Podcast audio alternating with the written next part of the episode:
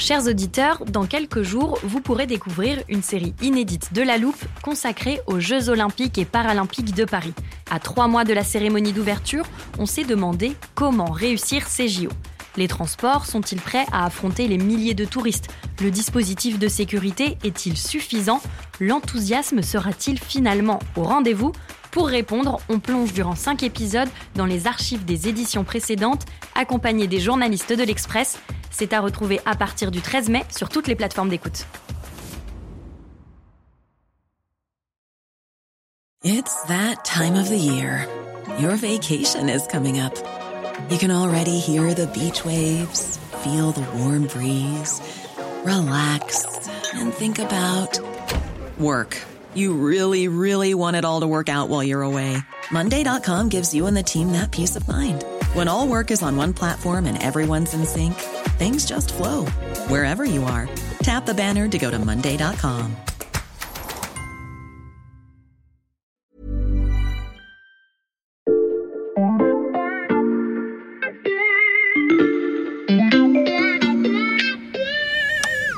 Margot, tu peux me passer le générique, s'il te plaît? Tiens, Ok, on le range pour les vacances. je le mets là, près du vérificateur. Ah, bah, y a quelqu'un qui l'a laissé allumer. C'est bon, j'ai fait réparer le téléporteur. On va pouvoir le ranger. J'avais un peu peur qu'il soit pas prêt pour la rentrée. Tiens, bah passe-le-moi, s'il te plaît, je vais le mettre juste ici. Grâce au téléporteur, on va pouvoir vous emmener partout en 2022, notamment, mais je vous en dis pas plus, au Galapagos. L'année prochaine, on va aussi beaucoup se servir de l'armoire de la loupe.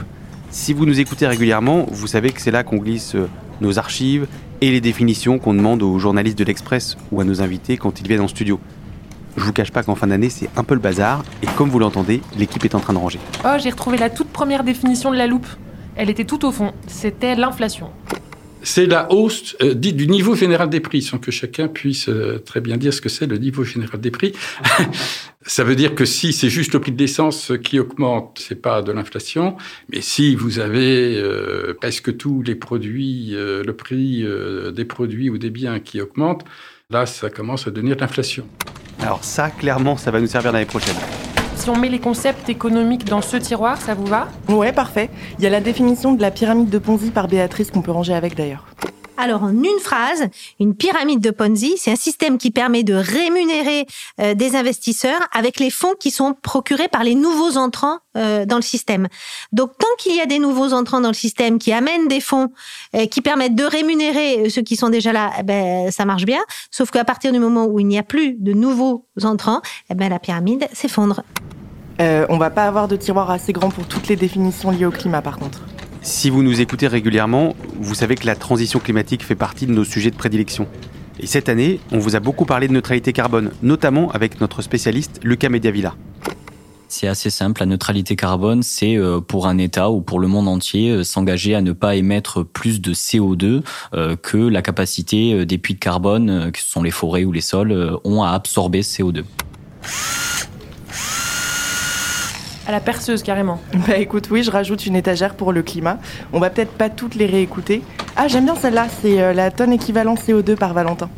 La tonne équivalent CO2, c'est un indicateur qui va permettre d'harmoniser les objectifs de réduction euh, des gaz à effet de serre. Pour cela, on va prendre un, gaz à effet de serre, euh, par exemple comme le méthane, et on va regarder quelle quantité de CO2 euh, il faut pour que ce gaz provoque le même potentiel de réchauffement climatique que le CO2. Ça, ça a permis de, lancer un, un vrai mouvement dans la réduction des émissions à l'échelle globale de la planète. Vous me dites si je dérange, hein Ah non, pas du tout, tu peux nous aider. Euh, Passe-moi la planche là-bas, s'il te plaît. Tant qu'à y être, on va fabriquer un tiroir pour la tech. Ah oui, bonne idée. On en a aussi beaucoup parlé. Euh, J'avais mis la blockchain de côté, je pense qu'elle a servi à beaucoup de nos auditeurs celle-là. La blockchain, c'est une technologie de stockage et de transmission euh, des informations. Il faut imaginer une sorte de grand livre de compte numérique dans lequel chacun pourrait inscrire des informations, les consulter sans jamais pouvoir les modifier. On parle de blockchain parce que c'est une chaîne de blocs. Si je devais prendre une image, c'est un peu comme euh, des Lego. On aurait une, chaîne de Lego et on ne peut pas toucher à l'un de ces Lego sans toucher euh, à tous les autres. C'est ce qui euh, bah, garantit que le système est, est inviolable. La blockchain permet d'effectuer des transactions en toute sécurité, sans organe de contrôle, donc sans une banque pour valider une transaction. Je profite du fait qu'on fabrique le tiroir de la tech pour vous remercier pour tous les retours que vous nous faites sur nos podcasts. C'est très précieux. Il y en a un qui vous a particulièrement marqué et qu'on aime beaucoup aussi.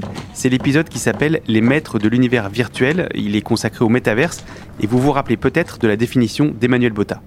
C'est un univers en 3D totalement virtuel, euh, dans lequel on va accéder de plus en plus par des lunettes de réalité euh, augmentée, donc euh, par exemple les Oculus de nos amis de, de, de Facebook, qui nous permettra de naviguer dans, dans ces univers parallèles, et dans lequel on peut à peu près tout faire. C'est-à-dire? Être qui on veut, sous la forme qu'on veut, se balader, jouer, aller à des concerts, à des musées, rencontrer des amis.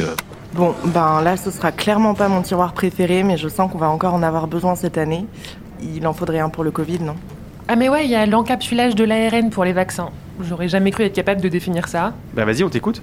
Non, je ferai jamais mieux que Stéphanie.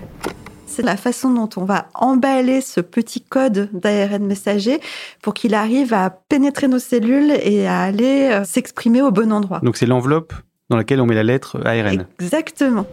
Je crois que c'est bon, on a tout mis. Qui est-ce qui a les clés? Moi. Faut vraiment que je pense à faire des doubles pendant les vacances. Toutes ces voix que vous avez appris à connaître et qui vous aident à comprendre des sujets d'actualité, vous allez les retrouver dans la loupe en 2022. Ce sera euh, toujours un épisode par jour, du lundi au vendredi, dès 6h du matin, sur toutes vos plateformes d'écoute et sur le site et l'application de l'Express. Cette année, la loupe a été fabriquée avec Lison Verrier et Margot Lanuzel, que vous venez d'entendre ranger notre armoire, mais aussi avec Charlotte Barris, Louis Coutel, Fanny Marlier, Alice Ninin, Mathias Pengili, Raphaël Pueyo et Charles Voisin. Retrouvez-nous dès lundi 3 janvier pour passer de nouveaux sujets à la loupe.